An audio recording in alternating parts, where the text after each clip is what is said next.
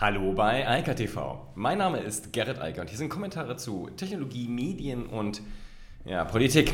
Frisch aus dem Netz und Politik steht auch in den sozialen Netzwerken hoch im Kurs, also die echte Politik, nicht die Netzpolitik. Aber da muss man sich ja dann Content Moderation seitig mit beschäftigen, so traurig das auch sein mag. Facebook hat ein ernsthaftes kulturelles Problem intern. Das ähm, zeigt sich auch in diesem Kontext der US-Wahlen. Ähm, PayPal ähm, gibt ziemlich Gas beim Thema der Integration von Kryptowährungen in die eigene App und also dem Aufbau einer eigenen Wallet. Und äh, dann gibt es ähm, Container News äh, von ABS. Das ist auch zumindest mal am Rande interessant. Was ist das Problem, was wir momentan haben? Genau, US Präsident Donald Trump hat sich einfach schon mal bevor die Wahlergebnisse tatsächlich feststehen und äh, die ganzen Stimmabgaben ausgezählt sind, schon mal zum Sieger erklärt. Und ähm, ja, warum soll man noch abwarten, was bei der Auszählung rauskommt? Ist ja so knapp, dass das äh, tatsächlich sehr spannend ist. Man sagt einfach mal, man hat schon gewonnen und man sagt auch, man will die weiteren Auszählungen lieber mal gerichtlich verbieten lassen, denn da könnte ja noch irgendwas bei rauskommen, was einem nicht so gut gefällt. Das ist alles traurig, undemokratisch, ähm, eindeutig autokratische Züge, ein armseliger Mensch halt. Aber so ist das. Ähm, das ist auch das Problem, was die Amerikaner haben und nicht wir zum Glück. Und deshalb brauchen wir uns da auch gar nicht so sehr mit zu beschäftigen. Zumindest müssen wir keine Content Moderation Tools vornehmen. Die Frage ist halt, wie unsere klassischen Medien damit umgehen, aber das sieht man ja. Und die spannendere Frage ist, was machen denn die sozialen Medien? Denn da kocht die Brühe ja momentan richtig hoch. Ähm, das sieht man und kann man sehr schnell mitbekommen, wie unglaublich verfeindet diese beiden Lager mittlerweile sind. Demokraten, Republikaner, äh, Trump-Gläubige und beiden Anhänger. Das ist halt ähm, eine ziemliche große Problematik. Jedenfalls hat Twitter erstmal den Vorhang runtergelassen vor den entsprechenden Trump-Tweets, dass sie sagen, sorry, ähm, die Auszählung läuft noch und bevor die Auszählung nicht durch ist, gibt es auch keinen Wahlsieger. So ist das nun mal in der Demokratie. Ist ja vielleicht unangenehm für Donald Trump, aber damit muss man sich dann auch als noch amtierender US-Präsident mal beschäftigen. Vielleicht wird das ja auch wieder, wir wissen es ja noch nicht. Muss man halt warten, bis ausgezählt ist.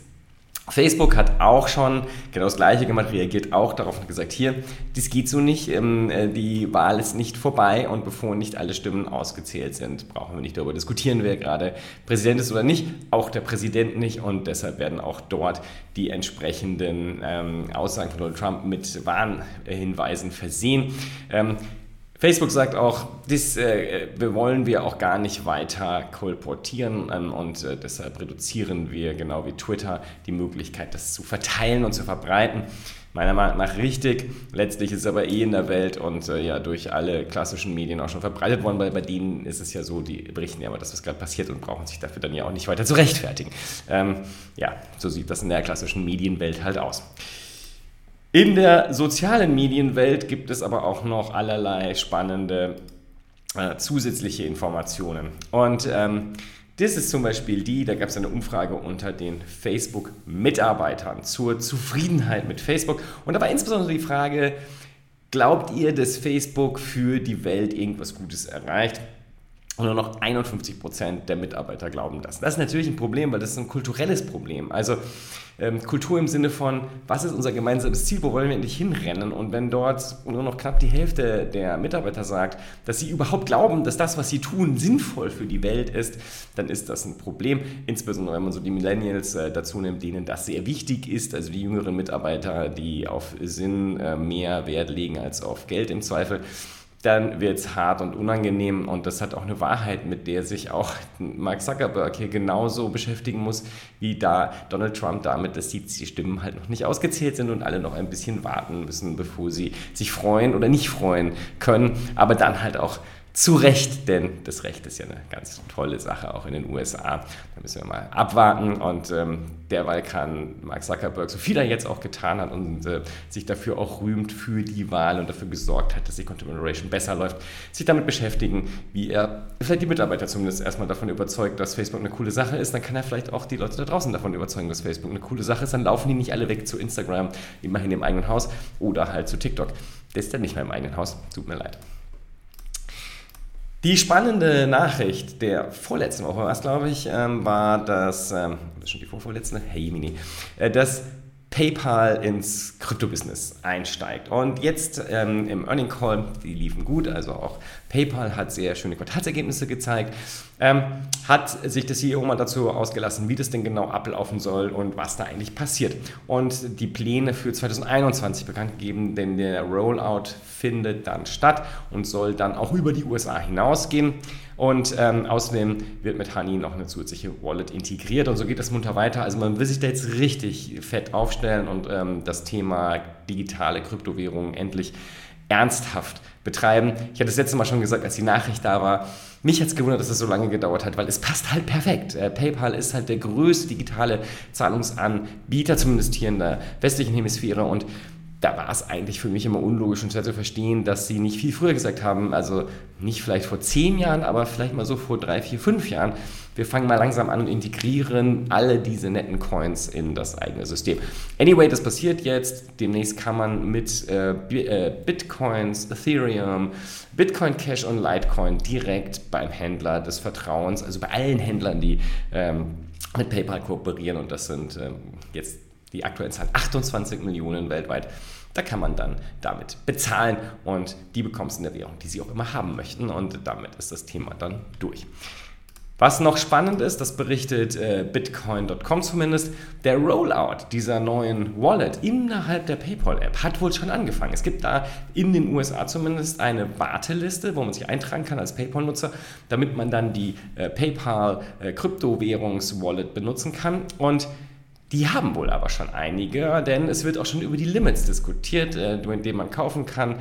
10.000 äh, oder 15.000 Dollar stehen da in der Diskussion. Also das passiert tatsächlich schon. Der Rollout hat schon angefangen, ist aber sehr stark limitiert. Die Nachfrage nach äh, Bitcoin und anderen Währungen in der PayPal-Wallet, also in der PayPal-App, ist wohl zwei bis dreimal so hoch, wie PayPal erwartet hatte. Okay, also das hätte man ihnen auch erzählen können, dass da die Nachfrage sehr hoch sein wird. Denn natürlich ist es eine viel geringere Einstiegshürde. Ganz viele Menschen, glaube ich, interessiert das Thema der äh, Kryptowährungen. Aber für die ist es so ein bisschen kryptisch, sich mit allerlei neuen, in Anführungsstrichen, neuen Anbietern wie Kraken, Coinbase und so weiter irgendwie zu beschäftigen der kennt man sich nicht aus. Gut, mittlerweile in Deutschland hat man ja auch andere Anbieter, zum Beispiel die Börse Stuttgart seit 2019 mit zwei, einmal für eher Privatkunden, einmal für Trader, Angebote, wo man dann auch wieder die zumindest wichtigsten Währungen handeln kann. Aber das ist alles so ein bisschen undurchsichtig gewesen und jetzt PayPal, das hat halt eh jeder auf seinem Smartphone. Also kann man sagen, oh, jetzt kann ich hier auch Bitcoins handeln. Okay, dann tue ich das mal. Und insofern, das ist die große Nachricht gewesen und äh, da gibt es halt einfach mehr Informationen und das ist halt spannend. Auf jeden Fall vor allem, dass der Rollout so schnell passiert und dass man da jetzt wirklich sehr tief und stark einsteigen will. Letzte Nachricht, sehr techie-lastig in diesem Fall. Docker. Das ist seit der Trennung, dem Split, äh, so ein bisschen zu einem Problemfall geworden, ähm, insbesondere zum Beispiel bei AWS. Und AWS, also der Amazon Cloud Service, hat jetzt angefangen, eine eigene Container Registry aufzubauen. Die gibt es aber noch nicht. Das ist so ein bisschen das Problem. Deshalb empfiehlt man jetzt, dass man halt zumindest temporär, bis die da ist, dann halt die äh, kostenpflichtige Docker Registry nutzen soll oder auf GitHub ausweichen soll, also das Microsoft-Angebot. Wie das dann für den jeweiligen besser ist, ist ähm, eine Kostenfrage im Zweifel oder auch eine Philosophiefrage. Aber wichtig ist halt, dass Amazon jetzt auch noch in das Thema der Registries einsteigt und den eigenen Container dann anbietet. An dem Grundthema in Deployment kommt, glaube ich, eh niemand mehr vorbei und insofern ja, spannend, wenn es auch da mehr Wettbewerb gibt. Und AWS ist halt einer der größten Cloud-Anbieter und insofern natürlich auch interessant, dass sie jetzt mit ihrer eigenen ähm, Version dort kommen. In diesem Sinne, ich wünsche einen weiterhin spannenden Tag, wenn man so äh, über den Teich schaut. Ich hoffe, dass es da ähm, entspannt weitergeht und äh, das nicht in, ja, der unschönen Variante äh, ausartet. Denn wenn man sich so die Bilder aus New York anschaut, wo Geschäfte und Hotels ihre Schaufenster schon mal prophylaktisch vernagelt haben, denn erwarten zumindest offensichtlich die Leute vor Ort, äh, dass das alles nicht so ganz ruhig über die Bühne gehen wird. Und ich hoffe, dass diese Befürchtung nicht eintritt und äh, sich da eine sinnvolle Lösung findet, wie das Ganze jetzt ausgeht. Vielleicht löst sich das Problem ja auch, wenn dann tatsächlich mal ausgezählt wurde. Dann wissen wir ja, wie die Situation wirklich ist. Und dann kann man ja mal weiter gucken und hoffentlich schnell zu einem vernünftigen äh, Ergebnis da kommen. In diesem Sinne, ich wünsche eine ruhige Woche und sag mal bis morgen. Bis dann. Ciao, ciao. Das war Eika TV frisch aus dem Netz. Unter eika.tv findet sich der Livestream auf YouTube. Via eika.media können weiterführende Links abgerufen werden. Und auf eika.digital gibt es eine Vielzahl von Kontaktmöglichkeiten.